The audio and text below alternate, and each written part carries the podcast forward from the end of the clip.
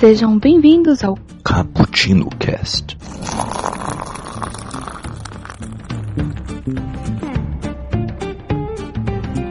Yo, galera que adora uma cafeína, estamos aqui mais uma vez para beber um café em terreno distópico. Olha só que filosófico, né? Nada como começar o cast desse jeito, né? Hoje vamos falar sobre a literatura distópica. Mas calma aí, se você não leu tantos livros de distopia, ou talvez você tenha lido e não sabia que era distopia, vamos citar aqui vários exemplos, vamos também citar exemplos também do cinema e também de séries também. Vamos dar várias indicações aqui, fique tranquilo.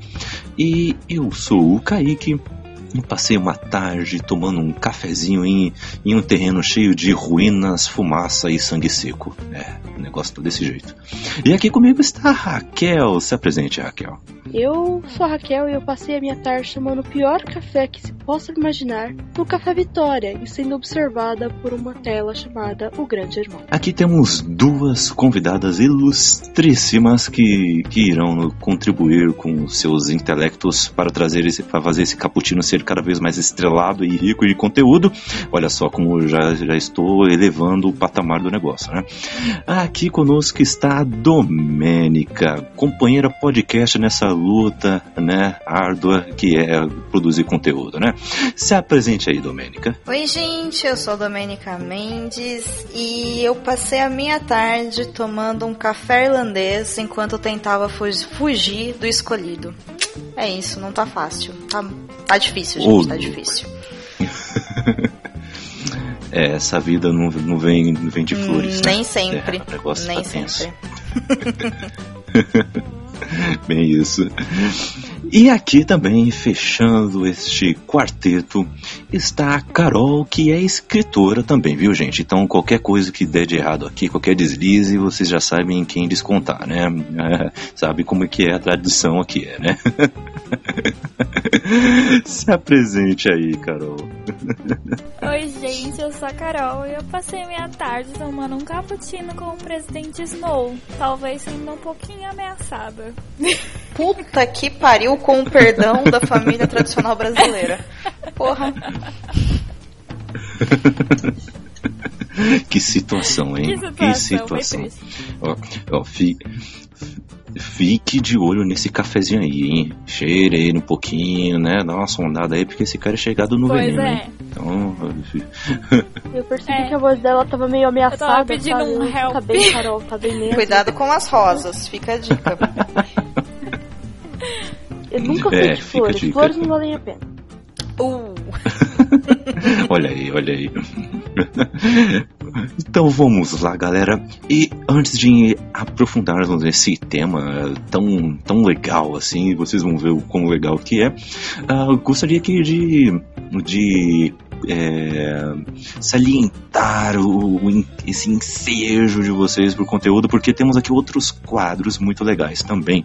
Toda segunda-feira, pelo menos em duas do mês, temos o nosso Expresso do Dia, onde analisamos uma obra da literatura, seja ela um livro, um mangá, um quadril ocidental, é, onde analisamos os personagens, os autores ou autoras e nos aprofundamos na história, em tudo que há nela, é, o que, que há ali para se aprofundar. Então, fique de olho aí que tem muita coisa boa aí no seu feed. Também temos nosso 24 frames por café em toda primeira segunda-feira do mês. Analisamos cada vertente do cinema. O último episódio foi sobre cinematografia. O que, que é isso? É de comer? É de passar no pão? É, você vai saber sobre isso ouvindo aí o episódio que já está no ar. E teremos um, mais um episódio aí sobre algum gênero do cinema. Fique de olho aí, só estou jogando no ar, hein? E também temos o nosso Nerd Rock Café, que é a playlist mais nerd que você vai ouvir uh, no seu dia a dia viu? Pegamos um tema nerd e baseamos aí nela um oito músicas bem legais e colocamos para você ouvir como um tradicional programa de rádio. O último tema foi músicas que tocaram em filmes da Marvel. Olha só, hein? Tem muito rock, hein? Tem muito rock, só para adiantar. Fique aí de olho no, no seu feed que novos episódios aí temáticos estão por vir. Então vamos lá, galera. Vamos falar sobre a literatura distópica, porque não é apenas de sonhos e narrativas benevolentes que se vive literatura, não é mesmo? Ao menos não é até a chegada do, é, do bendito livro A Máquina do Tempo, que é um romance de ficção científica do H. Wells, de 1895, marcando o nascimento do que viríamos a chamar de distopia. É, Ele- esta obra aqui já falou- tem um Kaique, expresso deixa eu do comentar dia. uma coisa sobre esse. Que, inclusive, que tá no nosso expresso. E a gente também comentou sobre esse livro no nosso cast sobre steampunk, né? Que esse é o nosso terceiro sobre a terceira vertente da Isso. ficção científica. E ele tá Isso. meio que iniciando a distopia, mas também tá no steampunk. Ele é muito, é muito interessante isso do, do livro A Máquina Uhum. do Tempo. Ele é um livro que tá ali na. tá dividido. Isso. Verdade. E caso você não lembre da temática, essa e por que ela é distopia, esta obra ela gira em torno de um homem que desenvolveu uma máquina do tempo, a mecanismos e a vapor, e viaja até o ano de 802.701. Sim. E à primeira vista a Terra se tornou um mundo paradisíaco e sem preocupação, onde vivemos pacíficos Eloy.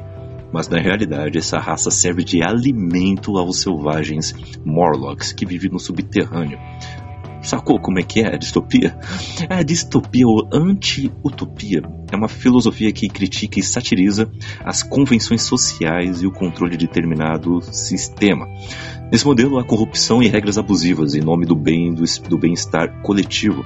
Ele sustenta uma falsa ideia de felicidade e perfeição o que leva a uma sociedade completamente alienada, geralmente se passando em futuro próximo semelhante à sociedade atual, podendo também complementar o que é o oposto da utopia, que seria uma sociedade ideal, imaginária, sem fome ou guerra, aquela questão mais hippie, né, sendo superficial aqui. Ah, Esse gênero está ganhando cada dia mais seguidores e, e com a sua envolvente narrativa, mas além desta Uh, dessa, dessa definição um pouco mais literária, também há uma definição um pouco mais uh, de é, denotativa, né, que vem do dicionário, que é o seguinte: uh, uma da, dos significados é localização anômalo, anômala de um órgão, é um sentido mais da medicina, né, ou seja, um órgão está no lugar onde ele não deveria estar, é, é mais ou menos isso. E o segundo é lugar ou estado imaginário em que se vive em condições de extrema opressão, desespero ou privação ou anti-utopia. É, gostaria de saber de vocês, meninas, o, qual definição também vocês dão à distopia? Quando vocês ficam sabendo tal obra de distopia vai ser lançada, ou alguém chega em vocês e fala, ah, tô lendo um livro de distopia muito legal. O, quais são os primeiros pensamentos que, que vêm à mente de vocês? Uh, começando com você, Raquel, o que, que você acha? Bom, eu, tá praticamente bem, bem dito aí no, no dicionário, né? É uma sociedade que deu errado, normalmente pelo governo. É, como é um ramo da ficção científica, normalmente isso envolve tecnologias, né? Isso é muito Black Mirror, sim, isso é muito Black Mirror. Então são coisas que deram errados por pessoas que resolveram fazer métodos errados. E é bem legal. sim, sim. E Domênica, o que, que você acha? Cara, quando alguém me fala em obra distópica, eu penso automaticamente algo muito próximo da realidade que a gente tem que tentar impedir que aconteça.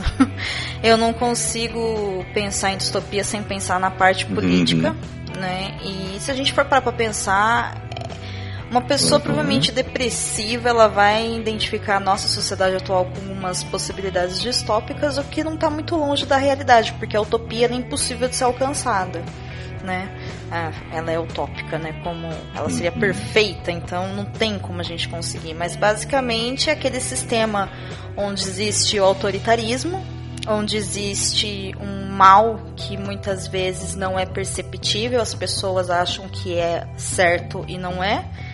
E existe uma sociedade que ela tem que seguir regras que já estão tão intrínsecas dentro dela que ela não consegue fugir disso.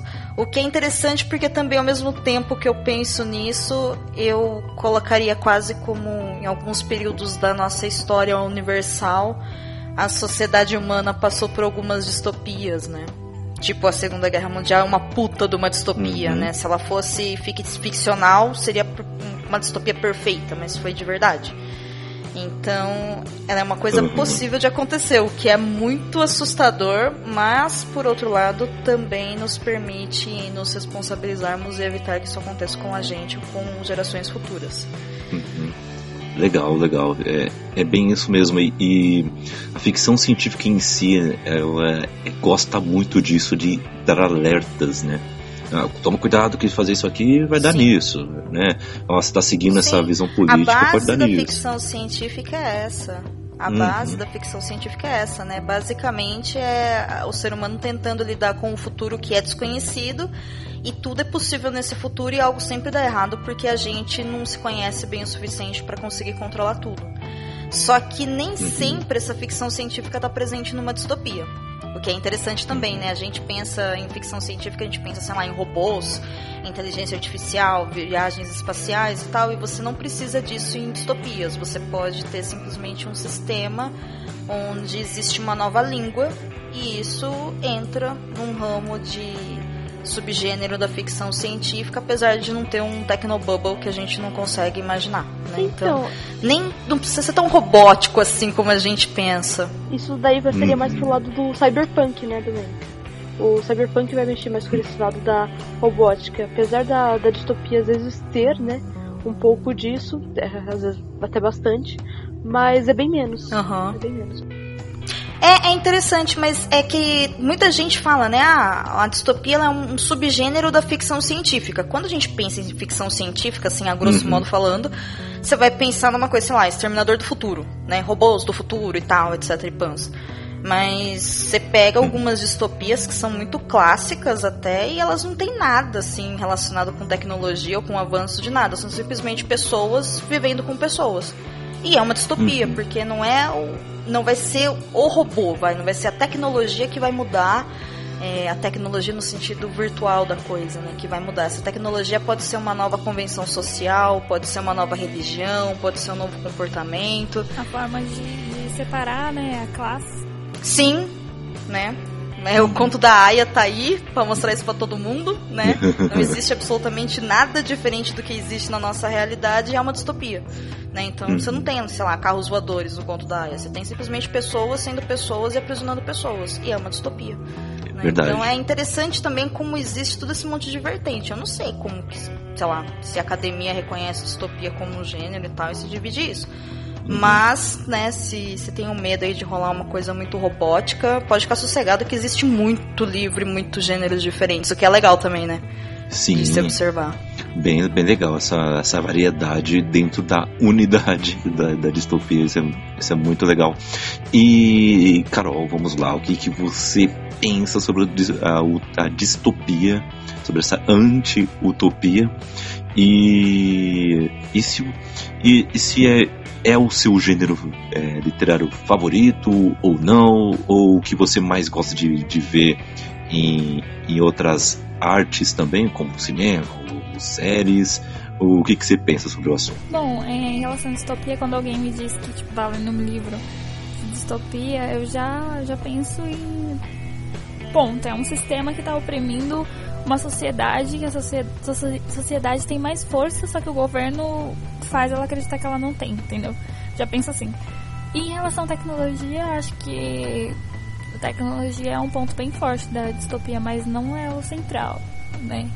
Como a, a Domênica mesmo falou, né? O conto da Aya. Tem várias outras, eh, acho que Fahrenheit também, né? Fahrenheit ainda trabalha Não bastante. precisa exatamente a tecnologia.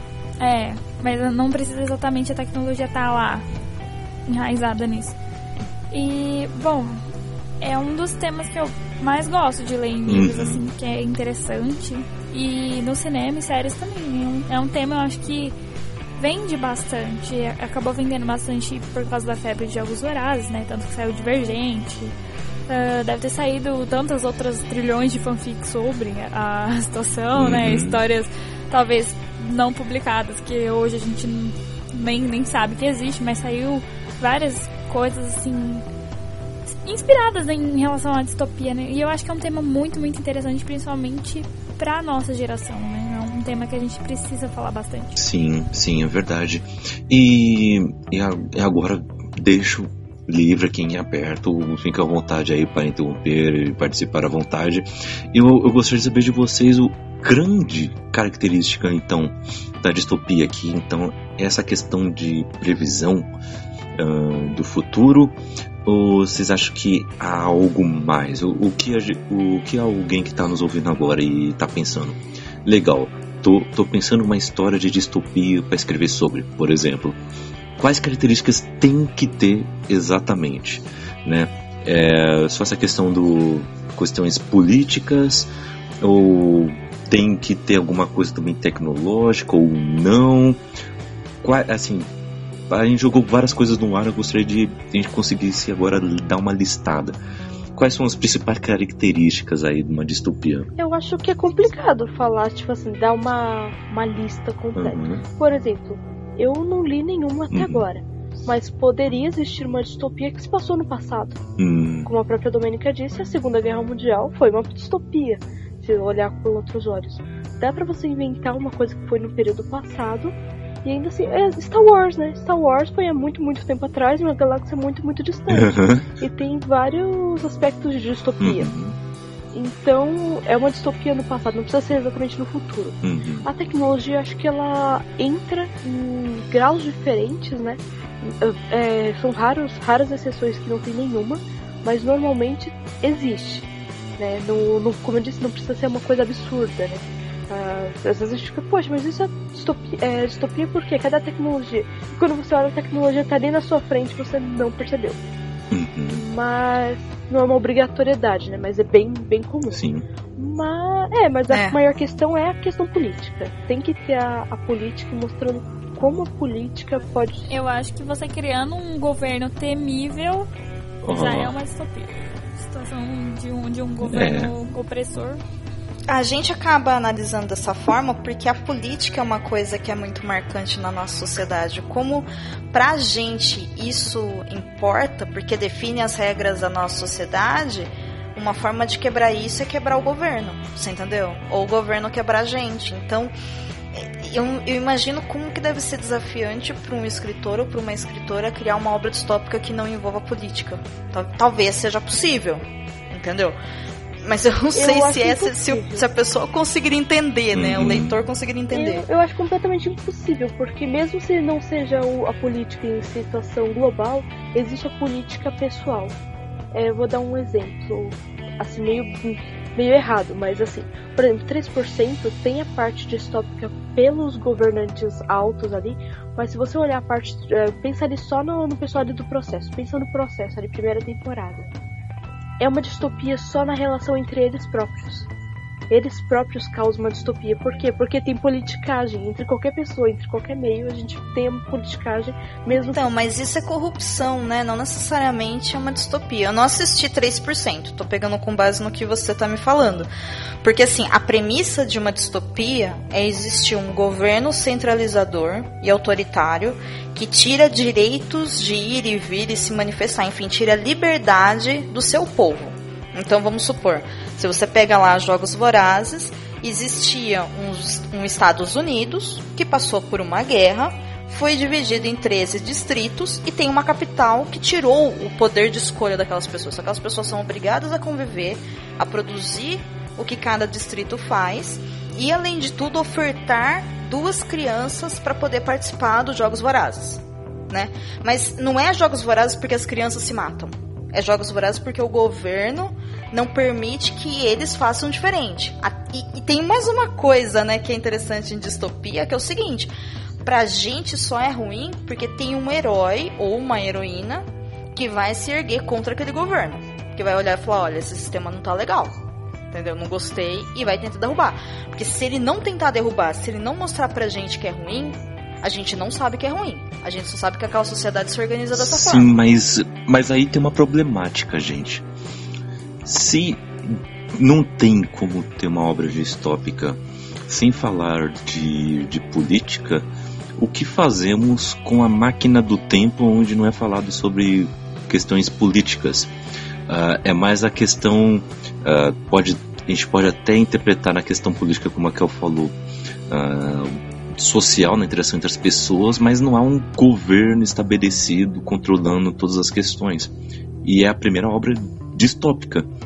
Como é que a gente lida com isso? Mas como nós falamos, Kaique, ele é distópico, mas ele tá ainda no pezinho do steampunk, hum. né? Isso a gente pode levar em conta também, porque ele tá uhum. tá abrindo para distopia, mas ele não é uma distopia completa. Né? Ele não é uma. Mas ao mesmo tempo uhum. tem a relação de política entre ele e os amigos dele, o pessoal que vai na casa dele. Ele, ele é um cara autoritário também. Ele vai quer fazer a máquina do tempo, ele não tá nem aí pro que o pessoal tá pensando. O pessoal fala, olha, isso aqui é loucura, isso aqui não, é, não vale a pena. Ele é quase um, um ditador ou um anarquista porque ele não liga para nada do que as outras pessoas dizem. Ele vai atrás do que ele quer fazer, simplesmente porque ele quer fazer, mostrando também uma situação da, da ideia de política dele. E quando ele vai encontrar os Eloys e os Morlocks, o que, que ele vê? Ele também vê uma situação política, ele vê uma sociedade. Qualquer sociedade tem uma política, mesmo que não seja muito organizada, ou fale, ah, política é assim, assim, assado, funciona. Mesmo que não seja, ele vê um, como que a sociedade funciona. E essas políticas também são críticas, essas políticas do futuro. Hum, entendi, entendi. Saquei. Então, é, não seria é, um absurdo dizer também que uma, é, uma característica importante também na distopia é a questão da anarquia. Porque eu, sempre o herói ou a heroína vai contra um governo instituído e se ele não é, não necessariamente ele tem uma proposta de governo diferente, mas muitas vezes ele só quer quebrar o governo e deixar as pessoas Às por si só. Às vezes ele não quer nem isso. Às vezes ele só quer sobreviver, sabe? Tipo, no, no Admirável Mundo Novo é isso, o cara não quer nada. Você entendeu? O cara simplesmente uhum. descobre uma coisa uhum. diferente. E aí o fato dele descobrir essa coisa diferente é suficiente uhum. para você perceber que aquela sociedade não faz sentido, né? Em 1984 é a mesma coisa. Ele não quer destruir o sistema, ele só quer sobreviver. Ele só quer escrever uhum. no diário dele. Ele só quer fazer sexo com a mulher que ele tá apaixonado. Mas nada disso pode. Ou talvez só proteger a família, né? É, você entendeu? né? A distopia Young Adult, que a gente tá vendo aqui nos últimos anos com jogos vorazes, divergente e tudo mais, ela criou essa característica de você tentar destruir o sistema. Né? Então a Katniss uhum. ela é utilizada pelos resistentes para tentar derrubar o Snow. A, a menina lá do, do Divergente, que eu não me lembro o nome agora, a Pryor, ela. Trish. A Trish, isso. A Trix. A Tris, ela, ela, tipo, só quer, entendeu? Conseguir lidar com as coisas, ela descobre que ela é super diferente, que ela tem uma oportunidade incrível sozinha, né? Porque sempre tem que ter também que não faz o menor sentido. Uma pessoa não vai destruir um sistema inteiro, mas enfim, vamos lá, né? Porque é um adult, a gente tem que provar pro adolescente que assim, você consegue fazer isso, entendeu? Você consegue. Então, eu assim, gosto é, dos adultos, assim, por exemplo, o meu favorito é Laranja Mecânica, né? Que é um livro que é uhum. relatado uhum. pelo vilão. O vilão é o protagonista. Sim. E ele passa por um procedimento dentro da, da cadeia, resumindo a história, que tira o livre-arbítrio dele. Ele não tem mais direito, uh, no caso da livre-agência, né? Ele não tem mais direito de escolha, ele não pode escolher fazer coisas ruins. E aí que tá, né? É nesse sistema, é nesse procedimento que tá uma das críticas de, desse livro. Mas ele não é o herói, ele é o vilão da história toda. Cara, mas só o fato uhum. dele poder fazer tudo que ele faz e ele achar que isso é normal já, tipo, já mostra que é. existe algo errado com o mundo, né? Você entendeu? então não é o governo ah, não, tipo, tirando a liberdade de um serial killer que tá transformando isso numa distopia. Não, não é, é, isso. É o... o que ele faz que é distopia, né? Nem só Laranja isso, né? Mecânica né? é um caso bem louco, assim, de a, analisar. A sociedade de Laranja Mecânica, você percebe distopia em tudo, né? O próprio governo, até então, ele não tinha tomado nenhuma atitude quanto a isso em ter várias gangues Sim. lutando. Isso já é uma, eh, isso já é distópico. As escolas não têm assim, as famílias não têm poder sobre os filhos. A distopia vai muito forte.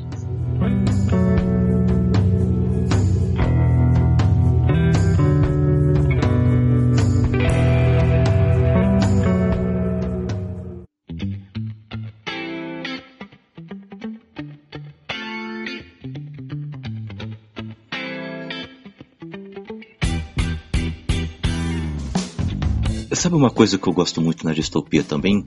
Que nem sempre quem coloca as pessoas nesse estado distópico é um governo estabelecido. É, muitas vezes não tem nada de força. Por exemplo, em Fahrenheit 451, a, a situação ficou daquele jeito por causa das próprias pessoas. As próprias pessoas livremente pediram para o governo tratar todo mundo daquele jeito. E eles quiseram aquilo, eles quiseram queimar os livros por vontade própria. O governo não, não as, as, forçou para isso. E as pessoas quiseram ficar alienadas. E isso é assustador, pô. Porque ó, dá para você notar esse tipo de coisa por aí quando você vê que a pessoa fala assim. Chega na pessoa e fala: Você já leu tal livro e tal? Não, é, desculpe. É, quando as pessoas falam assim putz, eu passei uma tarde sem fazer nada, tô, tô aqui num tédio. Aí você fala, vai ler um livro, né? Pega um livro aí e lê. Quer indicação? Te dou uma indicação. Aí a pessoa fala, ah não, acho que eu vou mexer no, no Facebook, vou no Instagram, vou no, vou no YouTube.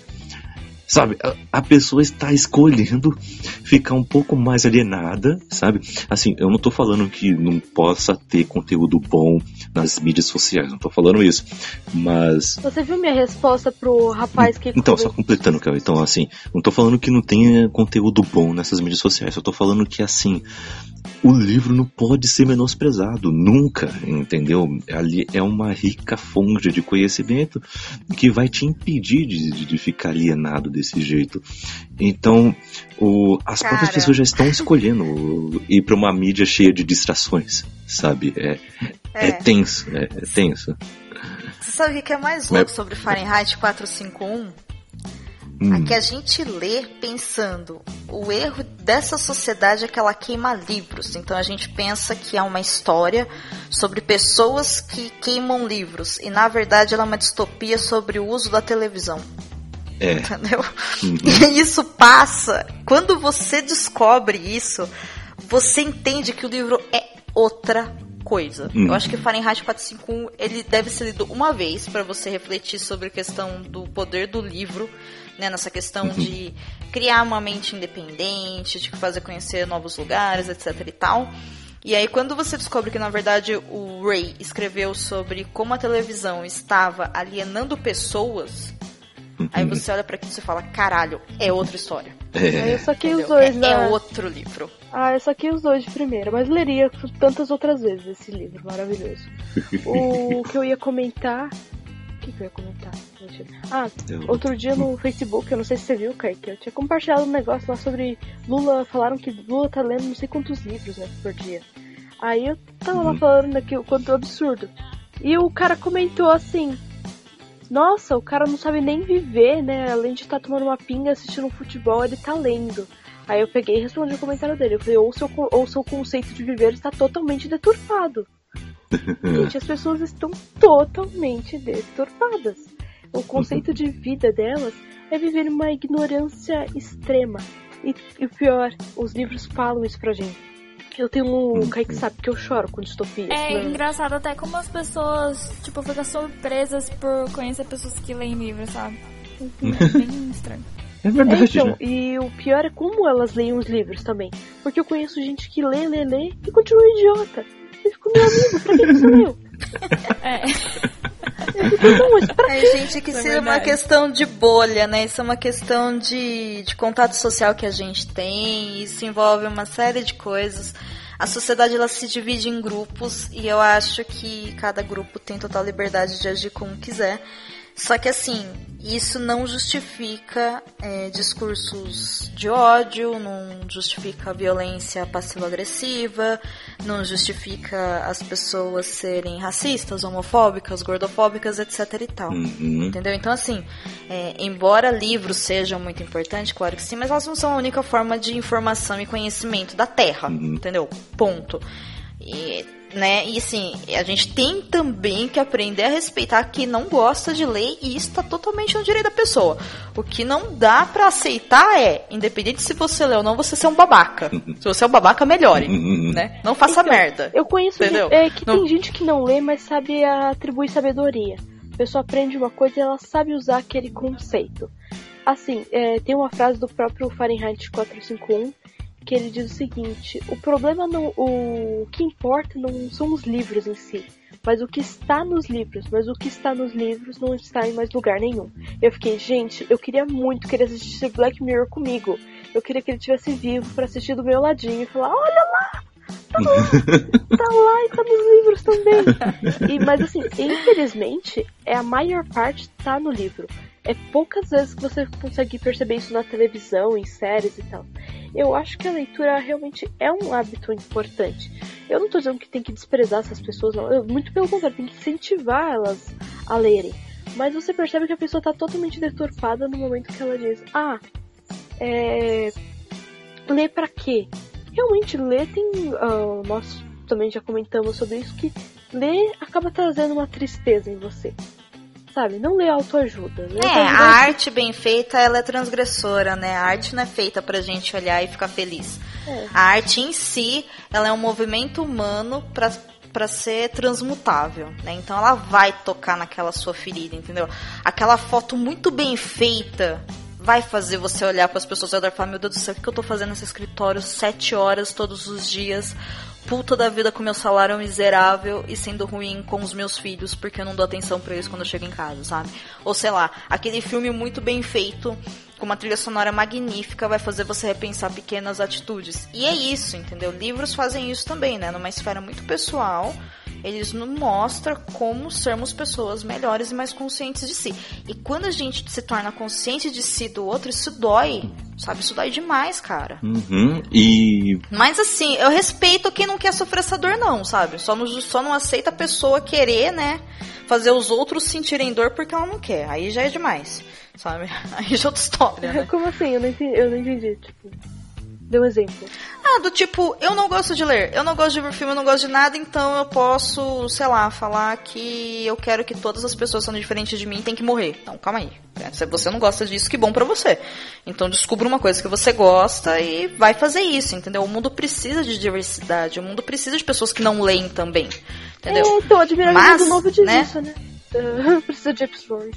Mas ao, ao mesmo tempo, É. Do- Domênica, eu, eu sou da opinião seguinte, da, da seguinte opinião. E não é só uma opinião. É questão de estatística, é questão de DH.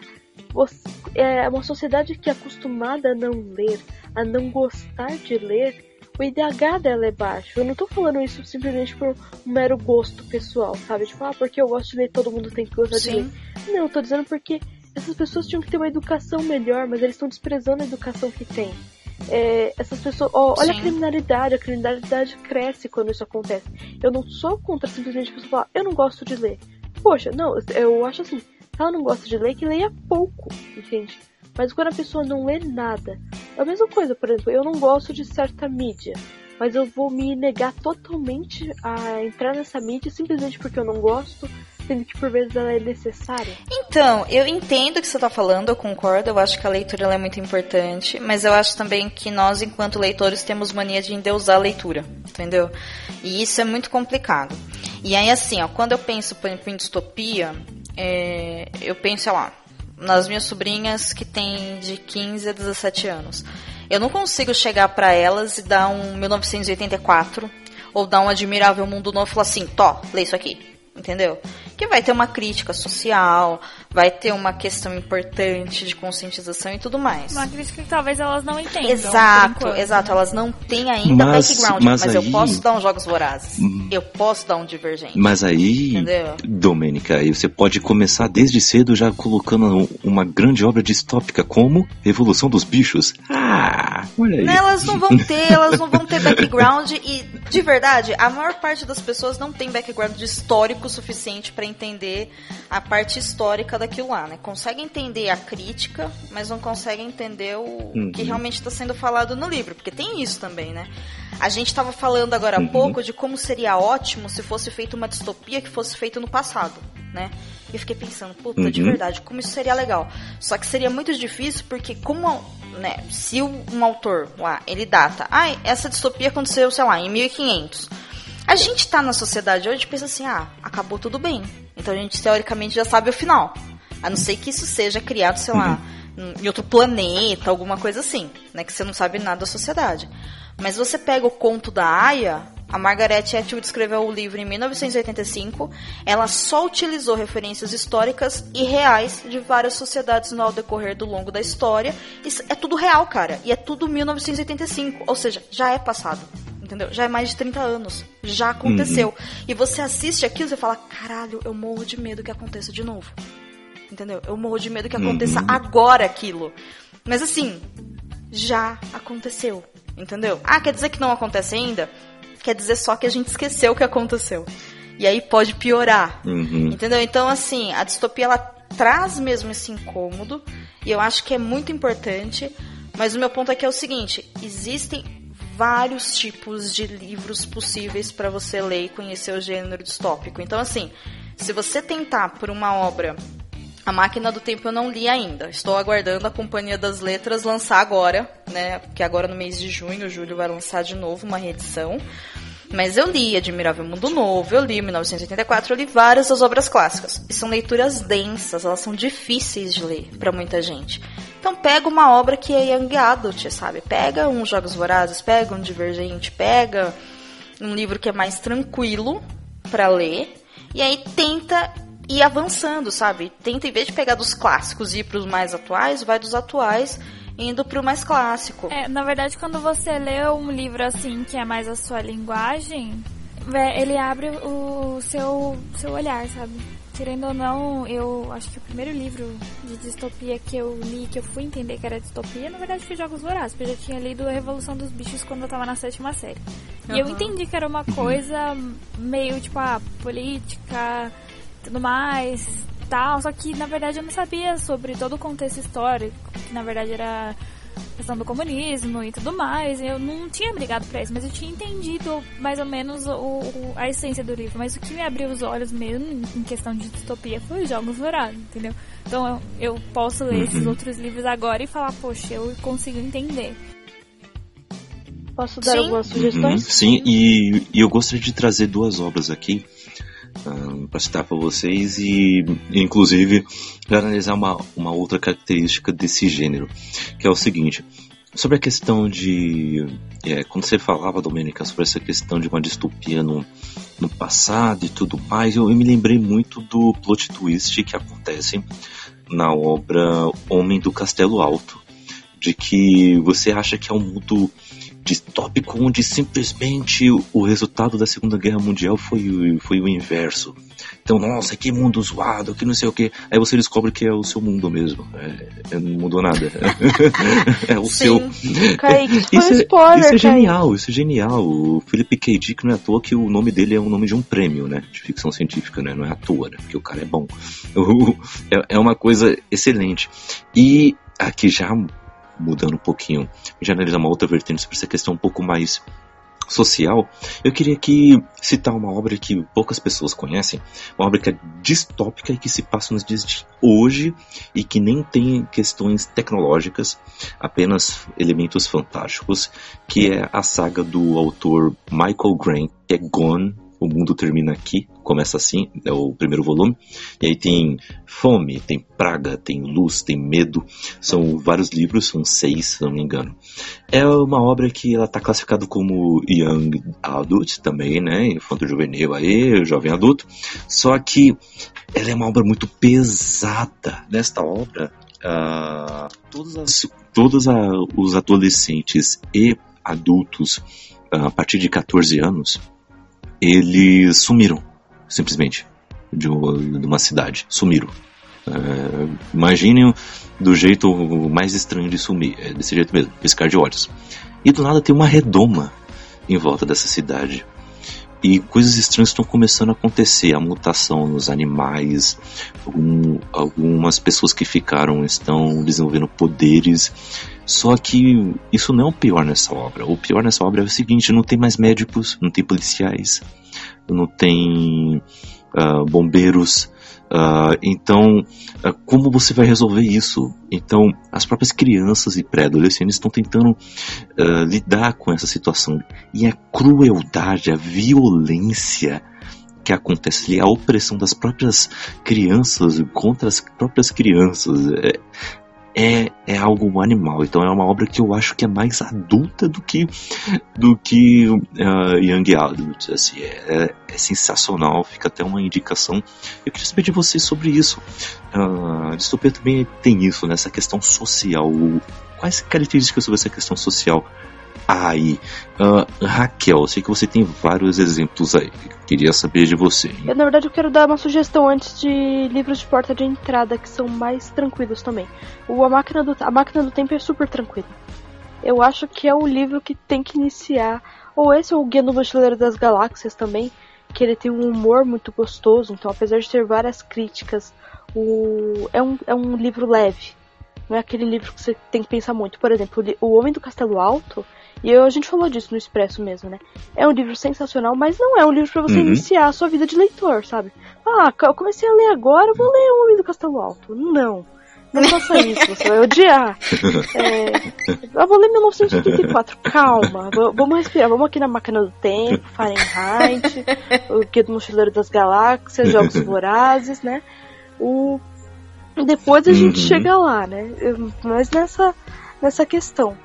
Qual, qual, era o que você tinha perguntado mesmo agora? Desculpa. Sobre a questão social. Deixa eu só fazer uma pergunta. Sim. Raquel, sim. você tá colocando o Guia do Mochileiro como um livro de abertura para o mundo da leitura ou como um livro de distopia? Os dois. O Guia do Mochileiro das Galáxias, você acha que ele é distópico? Ele é distópico, ele fala de um, de um mundo que a Terra foi destruída. É verdade, não tinha pensado por esse lado. Tá, mas aonde que tem um governo opressor nisso? Porque, assim, a Terra destruir, né? Aonde que tem um governo, um sistema autoritário que acabou com a liberdade das pessoas irem e virem e tal? Porque o, o lance da distopia é justamente você perder a sua liberdade de expressão e a liberdade de ser. Expressão, de ir e É, entendeu? Não necessariamente que, que, claro, perder o seu planeta pode ser muito ruim, mas né? Por que distopia? Eu nunca vi uma pessoa colocando esse livro como distópico, por isso que eu tô te perguntando. É, então, não, eu não. Também não falei. Eu não tenho. Não cravo na, na certeza. Porque ele. É que assim, por ele ser ficção científica e não se encaixar nos outros gêneros, a gente acaba jogando na distopia. Você tem razão, ele não tem totalmente essa é, coisa de governo autoritário. Mas nessa primeira questão de a Terra foi destruída e tal, foi de alguém que, tipo, determinou isso e a simples, a simples determinação dela. Por exemplo, ah, você poderia ter ido lá e reclamado. E tanto quando aconte acontece com Arthur, logo de início, né? Que é dentro da própria Terra. Ninguém avisou e vai destruir a sua casa. Ninguém perguntou e vai fazer é, tomar tal atitude. Uhum. Dá a entender que a sociedade já tá bem bem bem diferente. É que depois tem um tom muito mais humor, né? E é uma ficção científica que é meio não definida, mas eu acho tá. que é, legal você ler e depois ler outras distopias, mesmo que não seja talvez Guia do Mochileiro, talvez Guia do Mochileiro seja um space opera, algo não, não é steampunk. É, não, steampunk com não, certeza steampunk não é, gente. Não tem nada de vapor lá.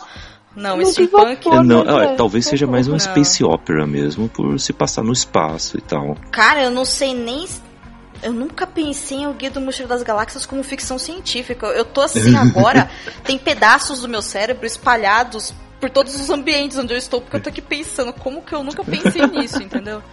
Eu nunca ah, porque imaginei trata de ETs, né? como ficção ETs, científica. Máquina. É, então ele trata de ETs, máquinas, então tem que estar tá na, na ficção científica. Outro também que Eu não sei, de verdade. Nossa, de verdade, eu nunca é, pensei nisso, porque quando eu penso eu em ficção científica. Agora, eu penso muito em questão de. Ai, sei lá, você coloca assim, ó, Frankenstein. Governo. Né? Não, não, vamos, vamos pensar no início da ficção, lá no berço. Frankenstein. Frankenstein, um médico cria uma criatura e essa criatura vai até o criador e fala: Escuta, por que, que você me fez? E isso vira todo um plot twist que nada mais é do que né, humanos olhando e falando: Deus, né? Você me criou e me jogou aqui nesse mundo onde tem guerra, tem estupro, tem violência, por quê? Né? Vamos ver, qual é que é Deus? Né? Isso é uma questão humana, da onde eu vim, para onde eu vou, etc e tal. A ficção científica ela vem justamente como esse movimento para tentar responder essas coisas. As perguntas básicas da filosofia ocidental, né? Agora, caralho, eu nunca pensei em Guia do Mochileiro como ficção científica, mas assim, eu não sei como classificar ele. Tirando o fato Eu, que vou, assim, é eu tô bom. olhando aqui agora. Então, eu, eu acho. Leia o Guia do Mochileiro, É porque é um livro bom, bom. é muito- sabe? muito tipo, bom. é muito E bom. assim- né? Ele é muito Aprenda bom, a ele- ele ironia. é assustador, né? e, e assim, gente, eu acho que ele é, um, ele é ficção científica. ah, eu acho que ele trata dessas questões existenciais também. ah, de um jeito bem Sim. satírico, né? Bem irônico, mas Ó, trata. gente, aqui tá. No Wikipedia tá como. Pode falar.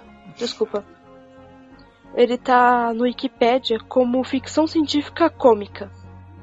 Olha aí. Sim, sim, é por isso que eu tô falando. Cara, como que eu nunca pensei em ficção científica pro Guia do Mochileiro? Sabe?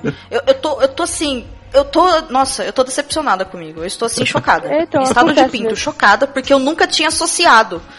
O livro é tão bom, entendeu? O livro é tão, tão bom que eu não tinha associado que ele era ficção científica. Mas eu tenho certeza de uma coisa: distopia, ele não é. Eu entendi o porquê que você classificou, mas assim, não é distopia. Entendeu? Não é mesmo, assim.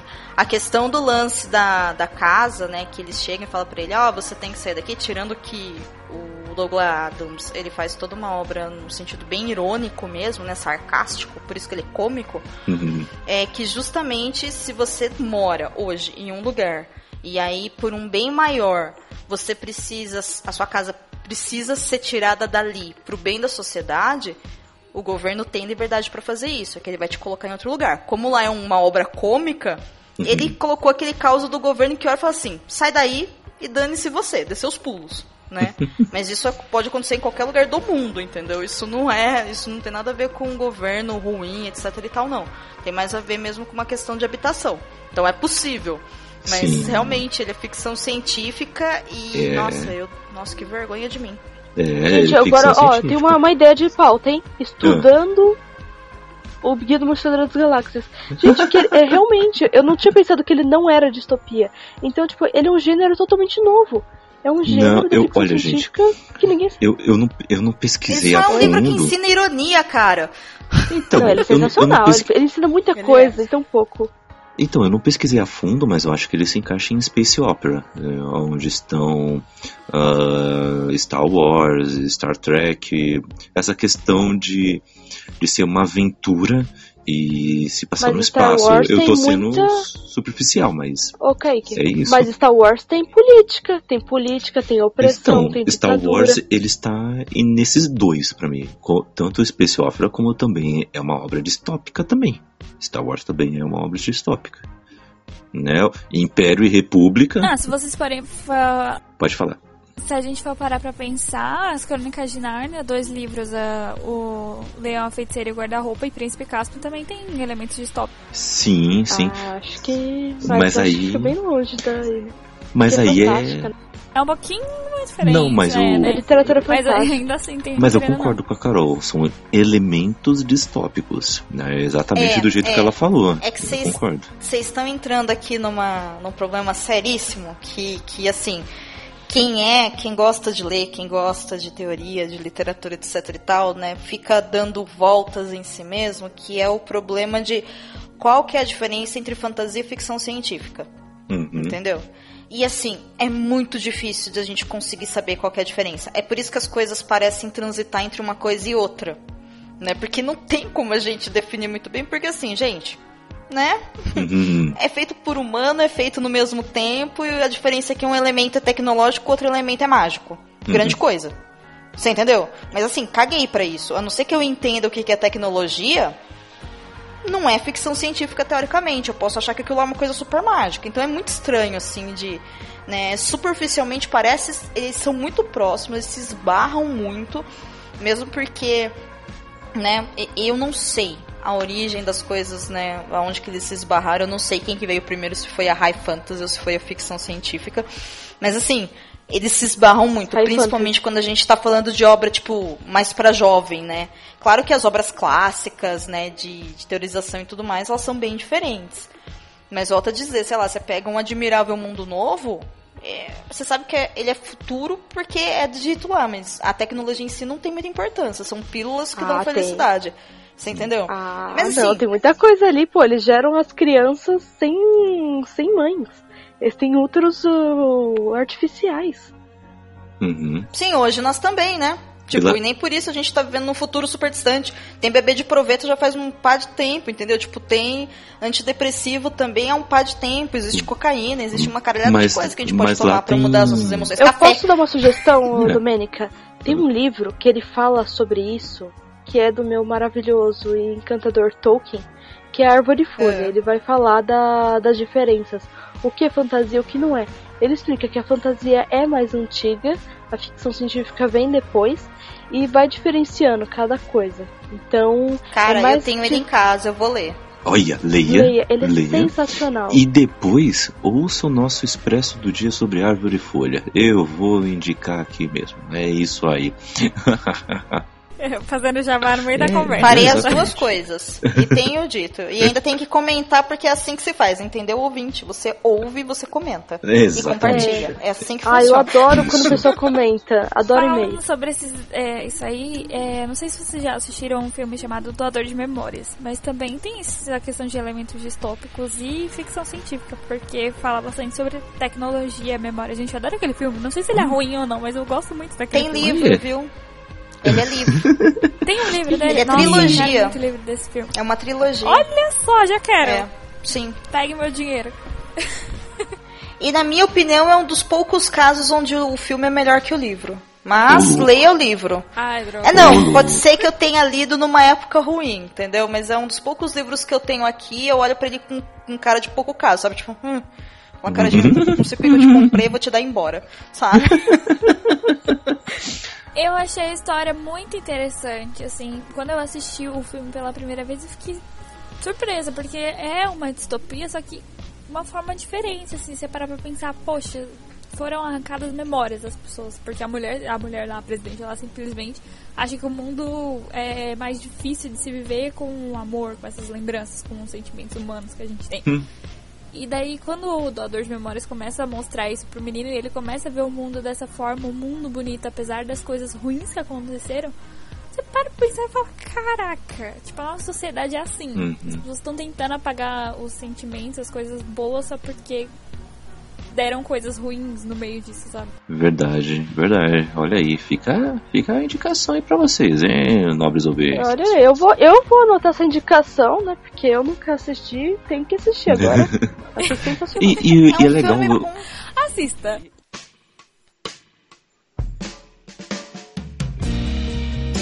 E assim, é legal a gente já estar citando alguns filmes, porque seria realmente a próxima coisa que eu ia perguntar pra vocês. Ah, quais obras aí no cinema, adaptações de, de livros, ou até mesmo alguma ideia original que foi direto pro cinema, que vocês mais gostam e que, se, e que trata de um universo distópico? Eu gostaria que já de começar com o mais clássico. Não, não é mais clássico, mas um dos mais icônicos que do cinema, que é, o Zinha, que é a, que é Matrix, que é uma baita obra distópica, É, Matrix. ficção científica Mas na Matrix é baseado em Neuromancer. É, pega muito de Neuromancer, pega muito de Neuromancer, isso é verdade, isso é verdade. Mas é, é, colocou num ambiente mais distópico do que está em Neuromancer. Neuromancer também é uma distopia, inclusive, ah, mas você só vai descobrir Mas que é tipo cyberpunk. de. É, e também é cyberpunk. Você só vai saber qual, qual tipo de distopia que é lendo a trilogia inteira. Só lendo Neuromancer você não vai sacar o, a extensão do problema. Você vai sacar isso só lendo Count Zero e Mona Lisa Overdrive. Mas o Matrix é uma obra que já traz, logo no primeiro filme, já todos os seus elementos distópicos ali, já coloca as cartas na mesa. E é muito bom, é muito legal. Eu acho estranho quando alguém fala que não gosta de Matrix, pra falar a verdade. É um filme muito legal Caralho, que que não é. pessoa errada. Né? Quem falou Eu- isso deveria Ah, se eu não gosto de envergonhar. Matrix, Você já começa errado. Já É, começou nossa. errado. Ah, eu não gosto de Já Exatamente. começou errado.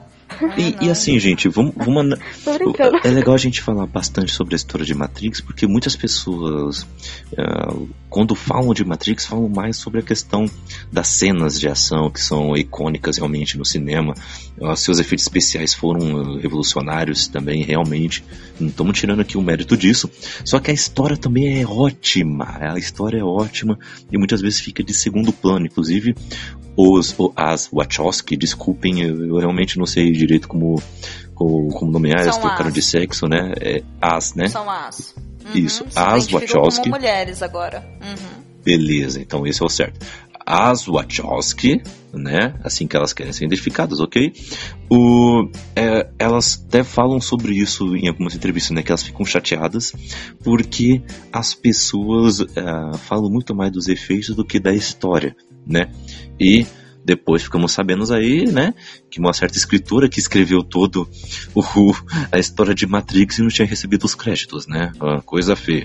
Mas ela que escreveu toda a história aí no concurso e a Wachowski pegaram a ideia para adaptar no cinema. O é uma baita história distópica, né? O... Me digam aí também o que vocês acham desse filme, da trilogia em si também, né? Porque não vamos menosprezar também os outros dois filmes, apesar de serem piores do que o filme, o, o primeiro filme. Mas também citam aí, citam aí também outros filmes também distópicos aí. É, filme só. Mad Max. Mad Max é um filme distópico. Mad Max é muito. Ah, bom. Uhum. Como eu sou mais nova, né? Pra mim a referência foi Jogos Vorazes, foi Divergente. Matrix eu assisti quando eu era pequena, então eu não lembro bulhufas. Eu sei que o filme eu gostei, só que eu tenho que assistir de novo. Agora, tô com 19 pra ter uma, um olhar diferente. Quando eu era pequena, eu falava, nossa, legal esse negócio, mas tá, sobre o quê? e série, série que fala sobre distopia. Black Mirror fala, fala sobre distopia, né? Uhum. Ah, esse Black Mirror. Westworld também, se eu não me engano, que eu nunca assisti Westworld. Eu sempre te- tenho vontade de assistir Westworld, mas Westworld é um caso complicado, mas pode ser que sim.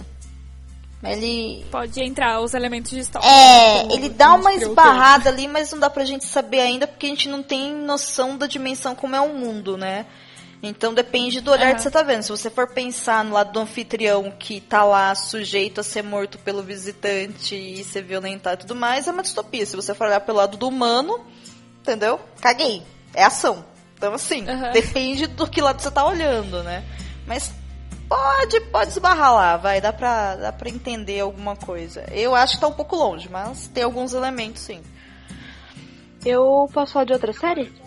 Agora, o conto da Aya, que já foi falado, né? Que tem uma adaptação aí da- em duas temporadas agora pelo canal Hulu. No Brasil tá passando, não sei se é pela, pela Fox, não sei que canal que passa. A primeira temporada é simplesmente magnífica, é uma baita de uma adaptação, tem as suas liberdades criativas, mas vale muito a pena assistir. Aquilo sim é uma distopia assim de mão cheia, inclusive leia um livro, pra quem não leu. O livro é simplesmente uma obra de arte, é incrível. Ahn, agora, cara, como é difícil, né? A gente tem muita coisa que a gente olha, a gente pensa e a gente vê, mas falar assim. Eu posso falar, falar um? Posso falar um? O, o 3% que eu estava falando, eu tentei explicar um pouquinho. 3% se trata de uma uma sociedade em que o mundo o, o mundo normal, lá só existem dois lugares, tá? Existe o continente Aham. e existe uma outra E ilha. o Marau. É um arauto. E o pessoal desse continente não tinha muita perspectiva de vida, então cientistas construíram um lugar totalmente tecnológico onde tudo pode ser melhor e chamaram ele de Mar Alto. E eles, todo, todo quando todos os jovens com- completam 20 anos, eles passam por um, por um processo que eles julgam quem merece ou não entrar no Mar Alto e estar nessa sociedade melhor. Então são várias críticas. 3% perfeito, né? É, então, muito bom. E essa segunda pessoal. temporada ficou sensacional. Achei melhor que a primeira. Que eu ainda não terminei, O- e- não terminei de assistir. Shame on me. Mas eu também tava gostando bastante da, do, do plot da segunda temporada. Então, mas o. É uma sociedade que, oprime. Porque eles que estão ali no Mar Alto, eles estão com todos os recursos. Eles estão. E depois, quando você chega no plot da segunda, fica pior ainda tudo isso. O. O pessoal lá do, do continente tá se ferrando e muito. As milícias, tem, ah, tem milícia ali, tem, é uma sociedade totalmente catastrófica e dá uma, uma ideia de tipo assim, ah, se você não for pra lá, você não mereceu mesmo. Então você é um merda mesmo. Então você merece esse lugar de merda. Porque aquele lugar ali é só pra quem é bom. E você não é bom. Logo concluímos que a meritocracia é uma característica distópica, né? Então, Ah, é. Eu acho que é uma característica bem forte. É, então você aí que tá ouvindo e tem mania de falar que é só você se esforçar para conseguir as coisas, você está sendo um babaca stop. Oh, e tá? por favor, e tem uma dica: para de ler Augusto Curry, não vale a pena. Para, para. Não. é, Aquela esse ah, hate Se com for pra ler Curry. Augusto Cury, pode ler, mas não vai ler Dan Brown, cara. Putz, mas ó, olha lá, gente, ó, eu tenho vários exemplos aqui. Preconceito com os É, autores. né? Vários hates aqui. ó. Mas, ó, uma, ó, tem algumas obras clássicas, por exemplo. Ah, primeiro vou citar uma desconhecida, que é, um, é uma série que eu gosto demais, pena que foi cancelada. Uma série canadense que se chamava Continuum. Nessa série, num, no mundo não tão distante assim, mas um mundo bem estilo Blade Runner, ah, tudo é privatizado, para dar uma localizada aqui. E a empresa que toma conta da, da polícia, ela, ela prendeu terroristas que, que são, que querem, que tem uma ideia bem anarquista mesmo, né, de, de governo. Só que eles tiveram um- uma, uma sacada é, sensacional. Eles eles estavam sendo condenados à morte, todos seriam mortos juntos. Só que aí eles bolaram uma, várias peças de, uma, de um dispositivo e eles foram unir esses dispositivos bem na hora da execução. E eles foram pro passado. Por quê? Qual é a ideia deles? Eles vão pro passado e mudam o passado para que o futuro seja do jeito que eles querem. É uma baita ideia.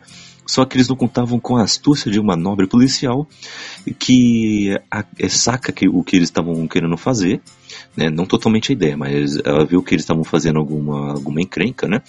E ela correu para tentar evitar e acabou sendo mandada pro passado junto. Então ela vem pro passado, que é o nosso presente, com a sua com todos os seus apetrechos super tecnológicos e com isso tenta ah, evitar o plano do, desses nefastos vilões que eles são biologicamente também melhores do que os seres humanos hoje, né, por causa de todas as inovações científicas que o- ocorreram durante o tempo.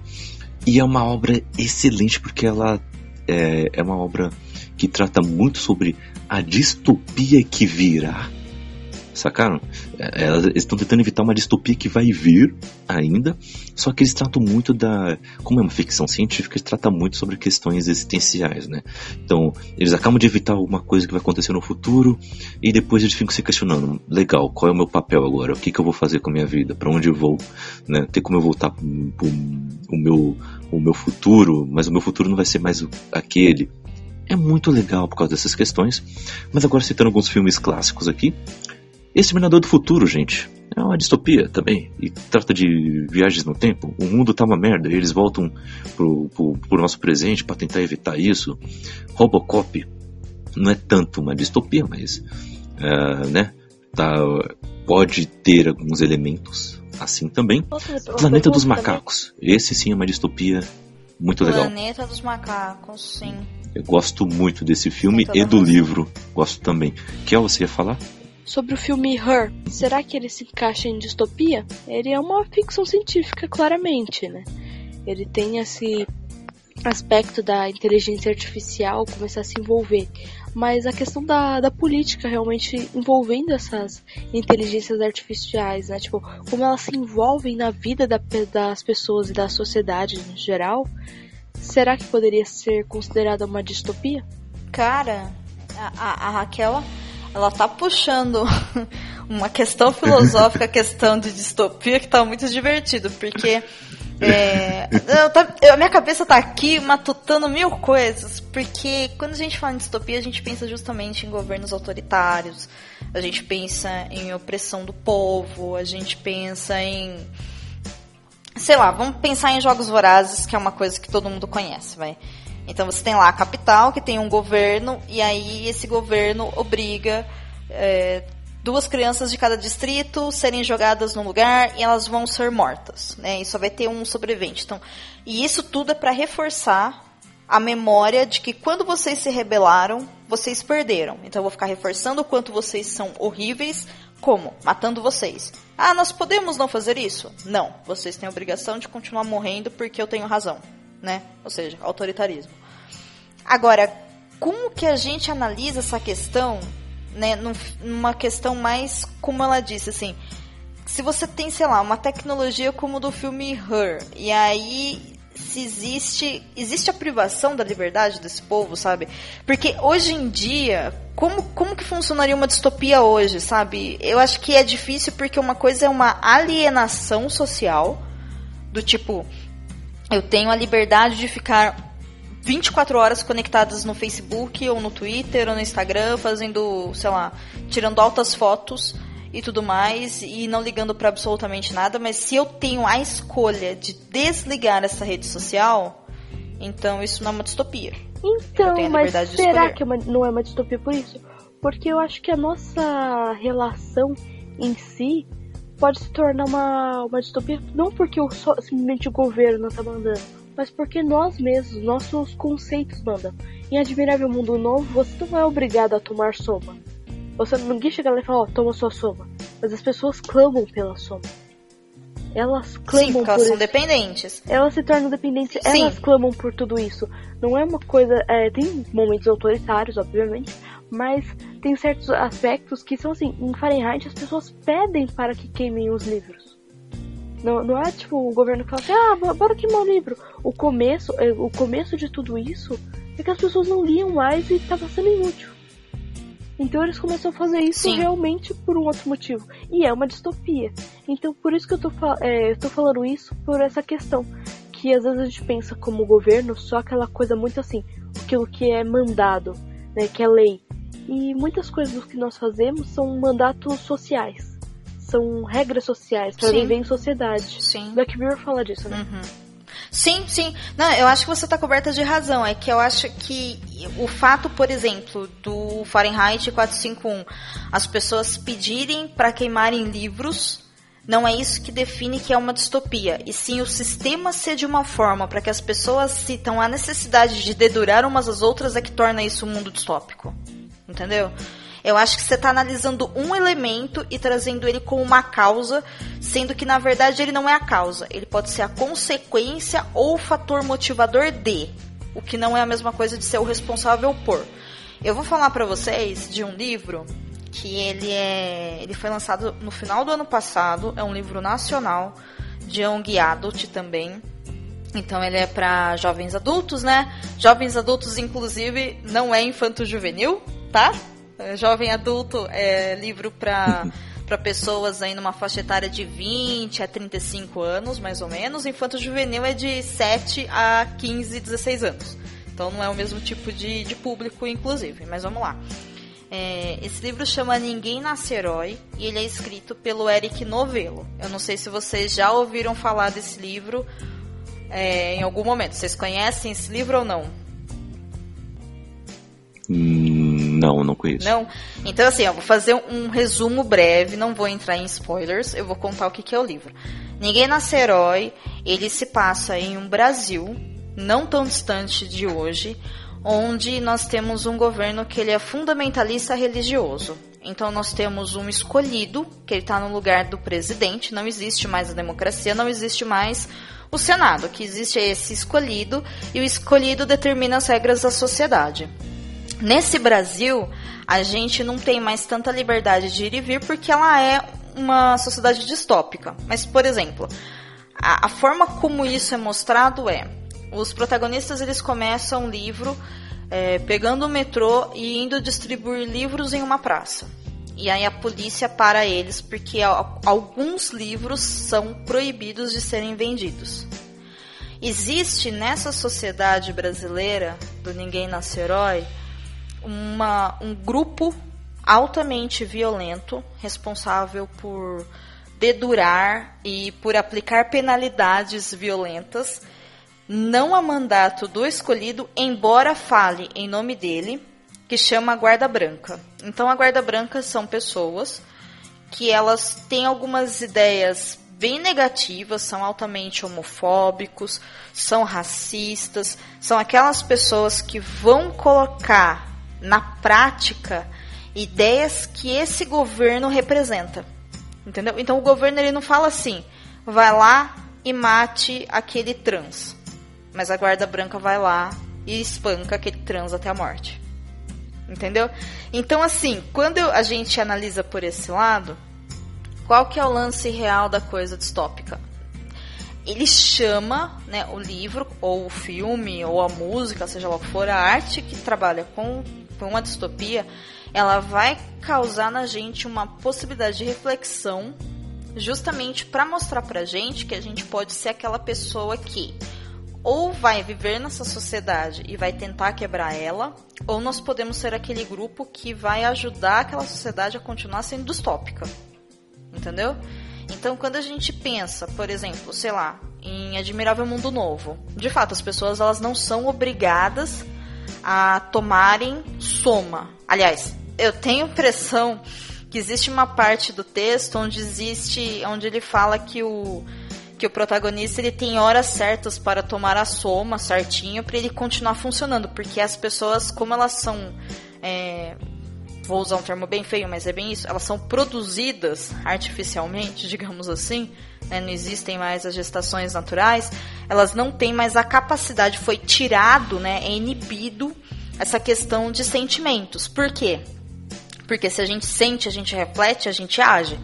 Então aquela sociedade descobriu uma forma de, através de pílulas, conseguir controlar tanto a produtividade como tudo que funciona. Então, naquela sociedade, sei lá, se eu vou trabalhar, então eu tomo uma soma para ser produtivo durante aquelas jornadas de trabalho para poder trazer lucro para aquela empresa. Aí eu vou encontrar com o meu marido, eu tomo uma soma que vai despertar o meu desejo e minha atração sexual para poder ir pro coito, né, que vai provocar aquele momento. Aí se eu tenho, sei lá, vou para outro lugar, então eu tomo uma soma para sentir outra coisa.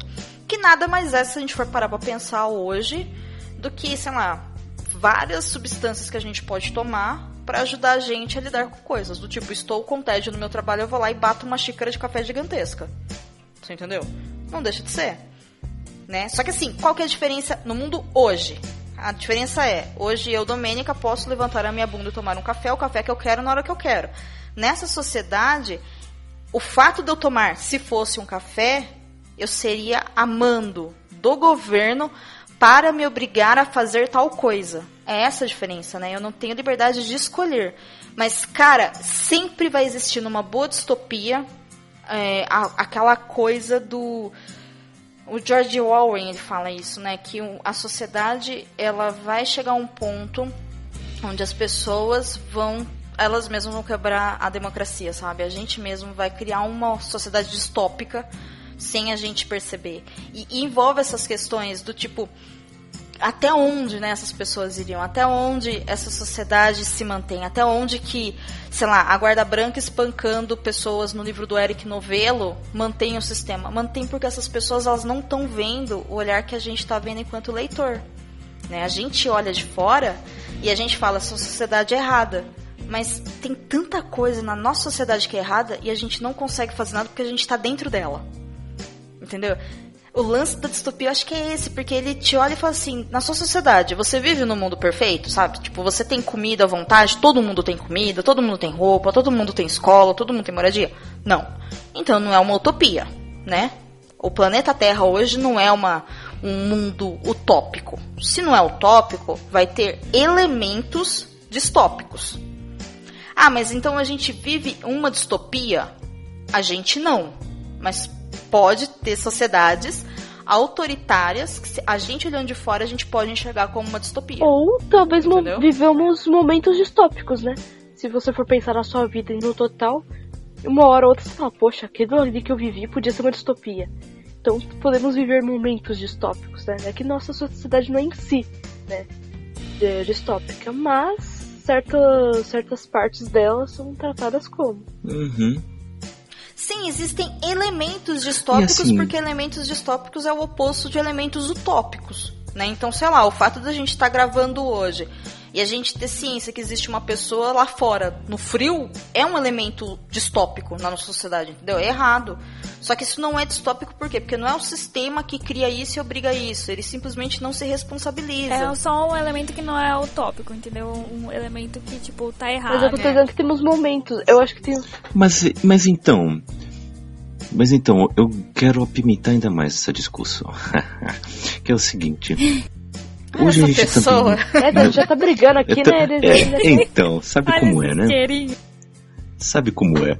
Ó, também não temos elementos utópicos em nossa sociedade, porque, por exemplo, uh, podemos escolher com quem queremos nos casar, podemos escolher uh, se vamos, uh, se eu vou, eu fui hoje para a igreja e escolhi mas eu, eu, eu posso viver num mundo distópico de acordo com a minha, eh, com a minha perspectiva em que eu sou privado de ter qualquer religião. Exemplo, tá?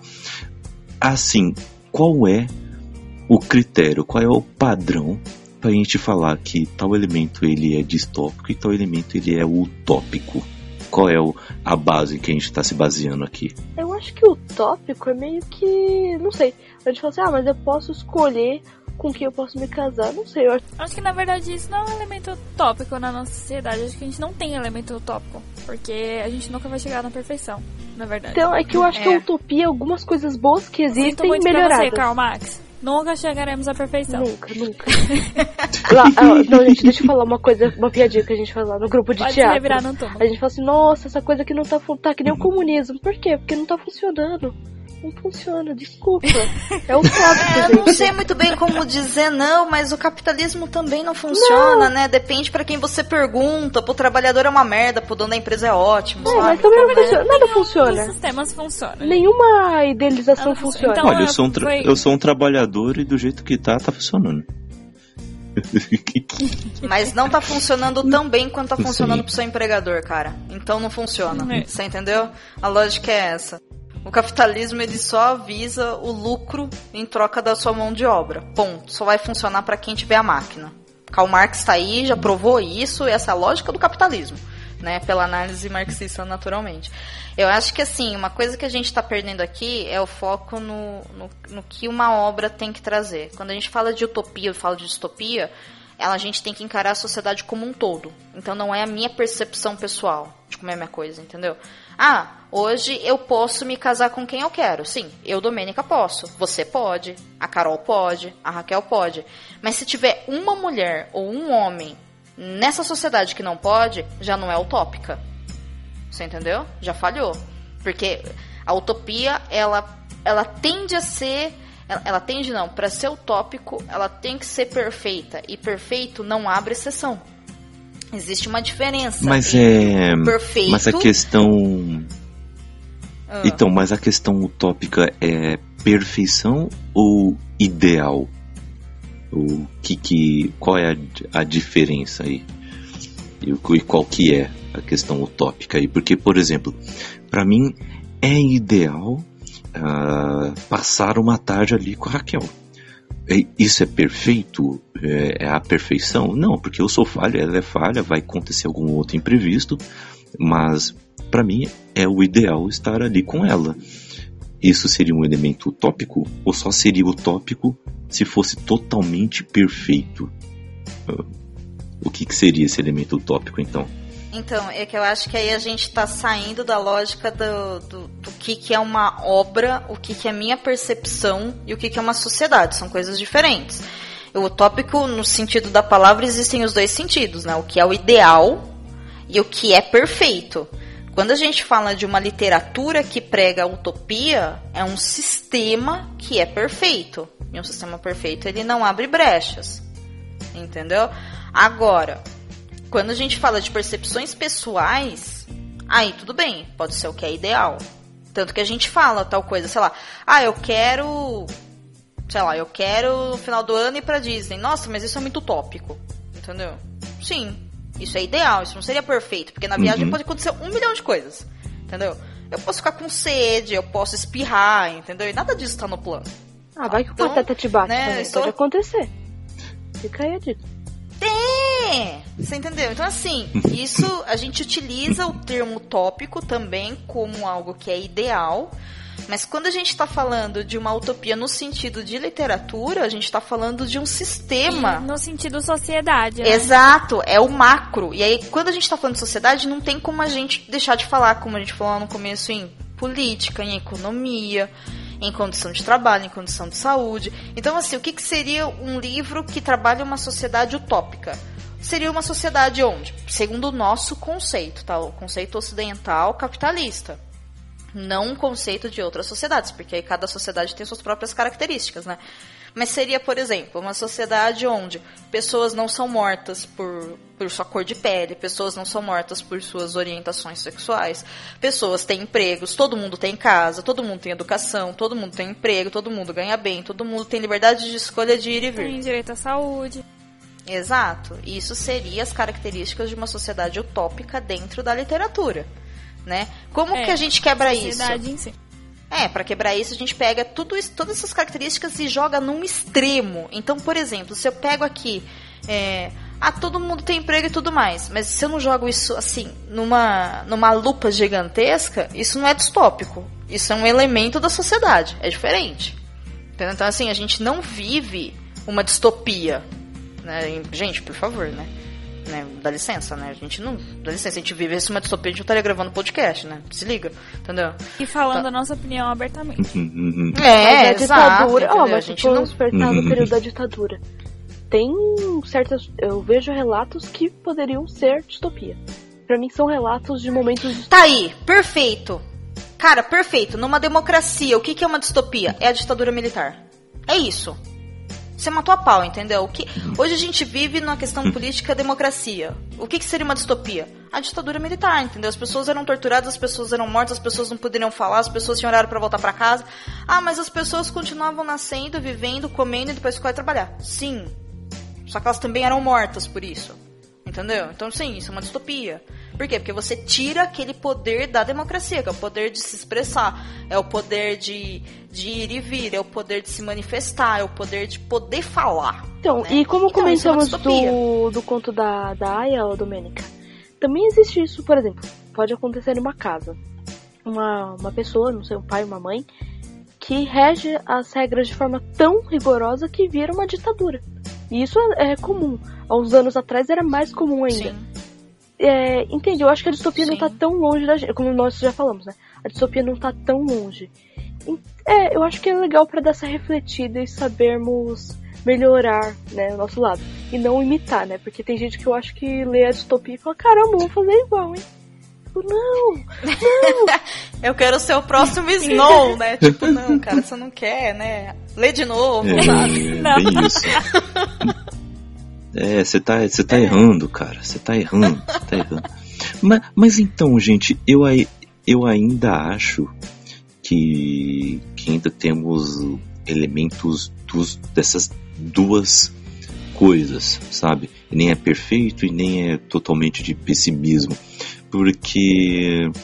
Porque eu, eu acho que no, no Utopia, na, mesmo analisando li- literariamente, uma forma literária, melhor, melhor palavra para isso. O, porque não é totalmente perfeito o elemento utópico, porque a uma pessoa está escrevendo, essa pessoa está idealizando ao ideal para essa pessoa, a visão de mundo dessa pessoa, desse escritor ou dessa escritora, e, e essa pessoa também ela não é perfeita, ela também pode falhar. Então, eu acho que ainda está na questão de ideal ainda. Eu acho que a questão perfeita ainda não, não tá nesse tipo de livro de ficção, em minha opinião. Mas eu queria apenas citar dois, mais dois exemplos de, de distopia que eu, que eu gosto. Um é Eu Sou a Lenda. Eu gosto muito Oh, do livro, nossa. do filme mais ou menos. Meu Deus. Esse eu gosto muito. E o outro é o, é o filme O Livro de Eli, que é um baita filme. Gosto muito. Gosto muito desse filme. E os livros também são protagonistas na, na temática desse, desse filme. É muito legal. E são alguns filmes que eu gosto muito.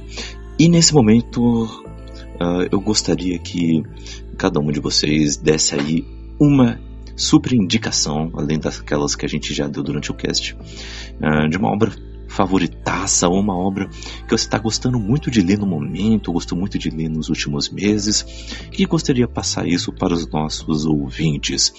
Carol, gostaria de saber de você primeiro Eita, qual obra você indica e já pode e já pode emendar também, já pode emendar com o seu jabazinho também, viu? Tá, ok.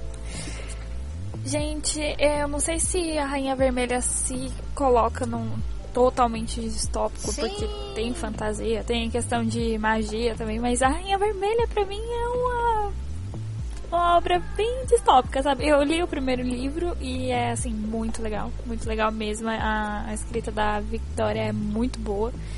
E tipo, pra jovem, você que é jovem, que gosta, tem um- um- uma visão mais. Sei lá, se você não gosta mais de livros antigos, que. Tipo, esse 1864. Acho que eu falei errado, mas bem, 1884. Só errou por Você não 20 faz anos. muito Isso, seu agora acertou. estilo. Você não faz muito seu estilo. Pra... Tenta achar livros agora, assim, atuais, que falam sobre esse assunto, que também vale muito a pena. Então eu deixo indicada aí a Rainha Vermelha pra vocês. E, bom, no momento eu estou sem teto, não tenho mais podcast. Eu era do Elias, lá do portal Cultura Nerd Geek, mas o portal acabou. Então ele vai continuar online lá com os episódios pra vocês ouvirem, só que não teremos mais atualizações. Então eu estou sem teto Venha agora no conosco. momento. Então você pode me seguir Vem no para baixo do nosso teto. É, olha, olha, Olha Carol, só, você está eu- eu convidada a se juntar ao nosso cappuccino, viu? Meu Deus, com prazer. É. Eu tô Com feliz. prazer. Eu tô feliz. Olha só, com prazer. Não mais do que eu, que agora eu tenho teto, olha só.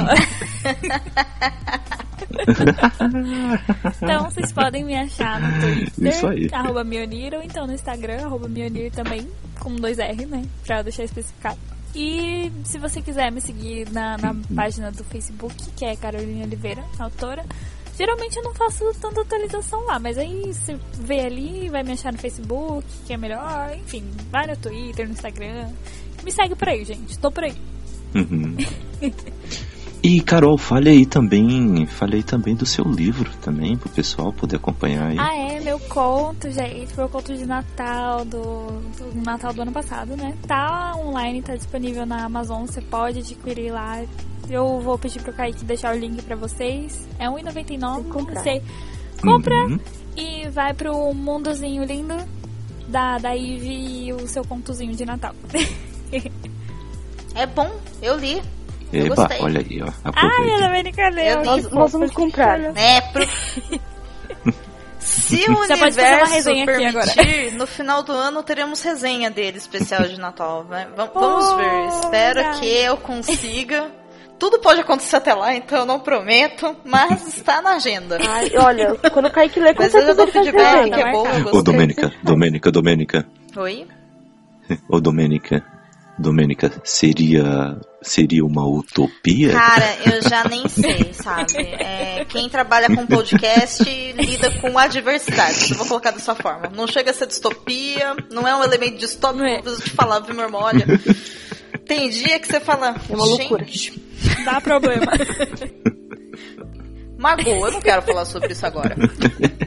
É uma, é uma loucura. É. Beleza. Mas agora, Domênica, agora é hora de você ficar alegre. Então nos diga aí sua obra favorita aí também, ou a obra que você mais indica no momento para os nossos ouvintes. E já emende com o seu jabazinho. Bom, eu já falei desse livro aqui, que é o livro do Eric Novella, eu vou falar de novo, porque eu acho que, bom, ca- cara, primeiro porque assim, é um dos livros mais bem escritos que eu li esse ano. E esse ano eu consegui voltar a ler, eu- eu tô lendo bastante.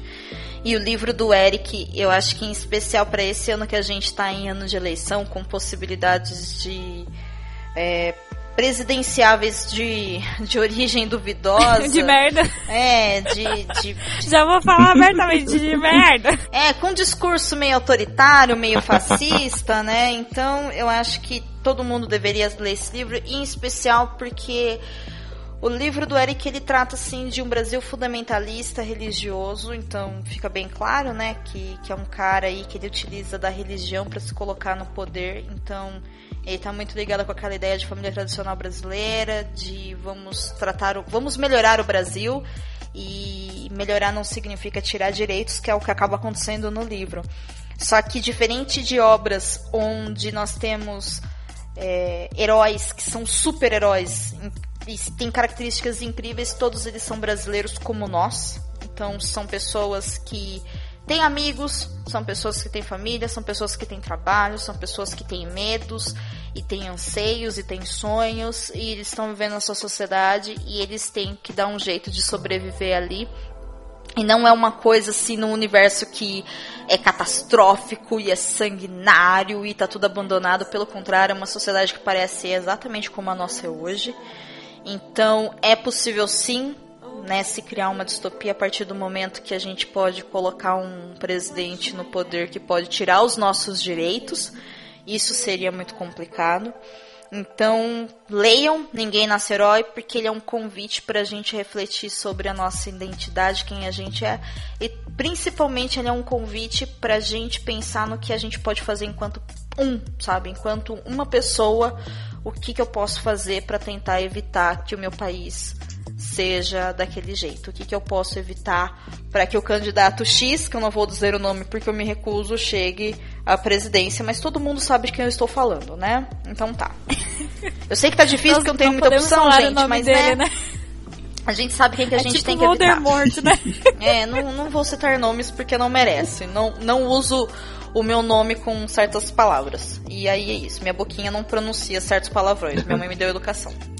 Um... Tô aqui vendo o livro que você indicou, é Ninguém Nasce Herói. Ninguém Nasce Herói. Kindle, gente. 9,77. Olha só, acho que eu já vou, já vou adquirir. Cara, de verdade, lê. Se Olha você aí. não gostar, eu te pago o livro. Caramba. Uh! Olha aí. Olha só, fica aí o desafio. Tô falando sério, abertamente. Pode ler.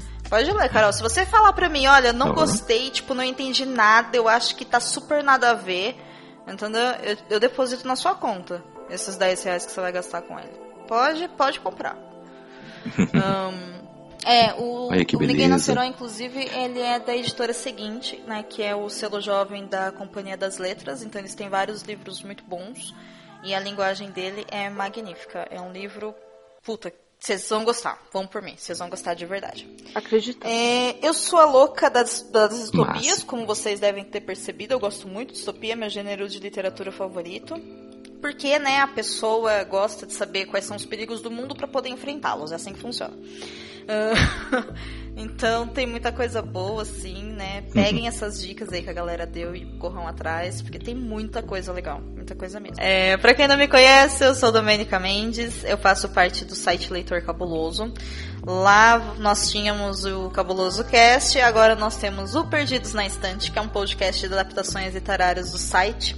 Inclusive sobre Ninguém Nasce Herói, dentro. Nós estamos em junho, não sei quando que sai aqui o Cappuccino Cast, mas no mês de julho vai ao ar o episódio sobre Ninguém Nasce Herói, com spoilers e sem spoilers, então dá pra ouvir de boa. Mas eu espero que vocês até lá já tenham lido o livro para poder ir lá comentar e aumentar a discussão com a gente. Então fica o convite para vocês conhecerem. Eu também sou criadora da, da hashtag do podcast que tem o nome de O Podcast é Delas, que é uma iniciativa criada para incentivar a participação feminina na podosfera. Então, se você se identifica como mulher, seja cis ou seja trans, e você quer ter um podcast, ou você quer uma casa de podcast, ou você tem um podcast que está só lá no SoundCloud, mas você quer ter um espaço em um blog para poder receber comentários e tudo mais, conversa com a gente através lá das redes sociais do O Podcast é Delas a gente poder oferecer esse espaço para você sem custo nenhum, mesmo com o objetivo de poder te ajudar aí a ter um maior espaço e uma maior visibilidade. E se você tem um podcast que tem mulheres na equipe fixa, é, você pode utilizar a hashtag podcast é delas, que a gente também dá uma força com retweets e divulgação e tudo mais. Sobre ainda o Perdidos na Estante, que vocês encontram lá no Leitor Cabuloso, nós temos um padrim, então quem puder ajudar lá com contribuições, ou se você não puder ajudar com contribuição mensal, mas se você puder dar um RT, se você puder ajudar a divulgar, ouça o nosso programa, veja se você gosta. A gente está precisando de uma força para a gente poder continuar com o podcast, pagar servidor, pagar edição, porque a vida acontece, não é fácil. E aí então é isso. E vocês também me encontram né, nas mídias sociais como Domenica Mendes. Lá no Twitter eu tô como arroba Domenica Mendes. No Twitter também. E no Facebook é Domenica Mendes. Eu sou bastante acessível. Então vocês podem me adicionar. Só fala que vocês me ouviram aqui Porque eu acho super legal saber de onde vem os ouvintes, né? Senão a galera fica aparecendo lá e você fica, ué, da onde veio, né? Não sei. Eu vou falar É, pra ela. brotou do Domênica, chão. É, eu várias vezes, tipo, você é da onde, né? Então fala da onde veio, só pra gente poder dar um feedback, poder estabelecer um contato, quem sabe se tornar amigos. Isso aí. E é isso. É, Galera, de verdade, antes de eu me despedir de verdade, eu agradeço o convite. Foi muito divertido estar aqui com vocês. Uhum. Obrigado pela oportunidade. E eu fico à disposição sempre que vocês quiserem. Vai ser um prazer gravar com vocês. tá? Eba, é, vamos, vamos abusar de- desta última fala, hein? Pode abusar. Adoro ser abusada nesse sentido, mas só nesse, tá? Ah, Então, tá, ufa. Era só nesse que a gente Raquel. abusar mesmo? É, melhor esclarecer, É né? melhor, né? Sempre bom. E, Oi. Raquel, nos diga aí Então, a sua obra também- favorita sobre isso, eu acho que eu até já imagino qual é. E também, é claro que você não vai ter um jabazinho, mas pelo menos fale aonde as pessoas podem te achar nas redes sociais, onde as pessoas podem seguir, onde as pessoas podem ver você disseminando ódio nas redes sociais, por favor. O, minha primeira indicação, obviamente, Laranja Mecânica de Anthony Burgess.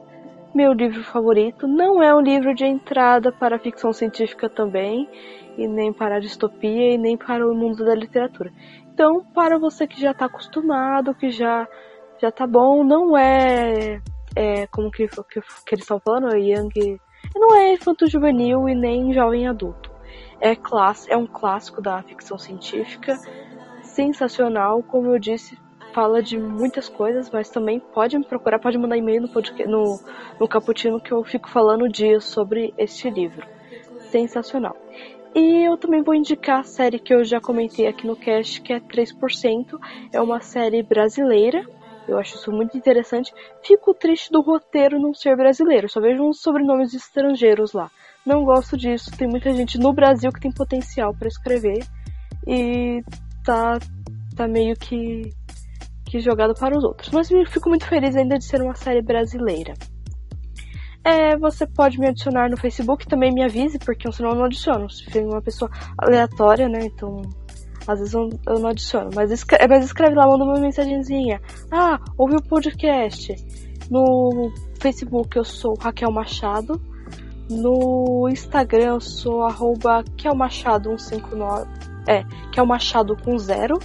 Twitter eu sou Raquel Cortez, porque eu vou uh, alterando sobrenomes. Né? arroba Raquel Cortez. É, e é, e é isso aí. E não sei se vale a pena não me seguir nas redes sociais, mas. né? Todo mundo é livre. Olha só como ela é.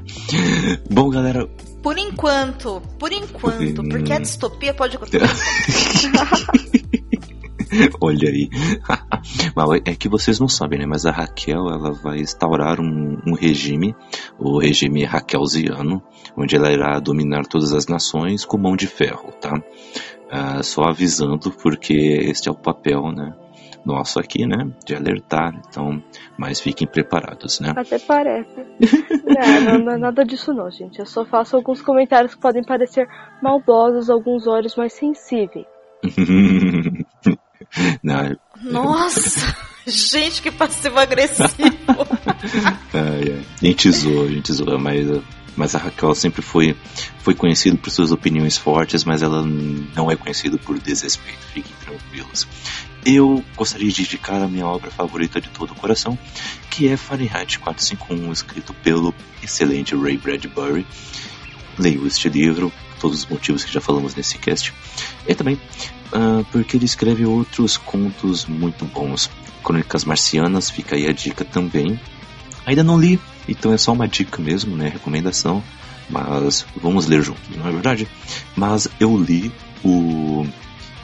Enquanto a Cidade Dorme e Outras Histórias, se não me engano esse é o nome. Não, A Cidade Dorme e Outras Histórias, exatamente. Lá tem o Homem Ilustrado, tem outros contos excelentes e tem sacadas brilhantes. Então fica aí a dica. E gostaria de aqui também de lembrá-los que temos várias obras distópicas em nossos expressos do dia. O expresso do dia 1 foi o Homem do Castelo Alto, só isso, né? Só para começar desse jeito, né? Uh, já começa assim. O 6 é sobre o fim da eternidade do Isaac Asimov. Não é uma distopia? Ou será que é? Se você ler o final dele, talvez você pense que toda a obra foi uma distopia. Uh, seguindo aqui, deixa eu ver qual mais que tem. Tem Fahrenheit o nosso 451. Fim da infância, Isso, fim da infância. Admirável Mundo Novo. O Admirável Mundo Novo, Fahrenheit 451. Também ah, tem o que? Jogos Vorazes, os Tem- três. Temos a tem- trilogia Jogos Vorazes. Isso, Jogos Vorazes, Em Chamas e A Esperança. Direto, diretaço, os três de uma vez. Então, ah, ouça também. E o Guia do Mochileiro das Galáxias, que foi o penúltimo lançado, o Expresso do Dia 42. Que não é distopia, mas é aquela. Mas é Mas indicamos, né, durante o cast, então vale aí. E Ah. tem a máquina do tempo. Tem a máquina do tempo. E tem a máquina do tempo também. Verdade, que ó. Bom, galera, é isso aí. Ficamos por aqui. Já demos os nossos recadinhos lá no começo. Ficamos agora com os jabazinhos também. Então sigam aí todas as nossas sugestões e indicações e nos fale aí, nos dê o seu feedback.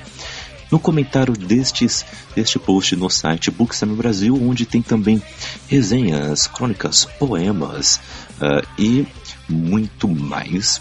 Então eh, veja lá, é nosso QG no bookstimebrasil.com.br desse jeito simples. Entre no nosso grupo do WhatsApp, o Cappuccino Lovers está crescendo o nosso grupo. Só clicar no link que está na descrição e entrar no grupo. É tranquilo. Ah, e faltou eu falar das minhas redes sociais, né? Arroba CKZKaique. Twitter, Instagram, é isso aí. Pode me achar também como Kaique Apolinário no Scooby e no Goodreads também, se você é um, já é um leitor um pouco mais hard né, e gosta dessas redes sociais de leitores, então pode me achar por lá.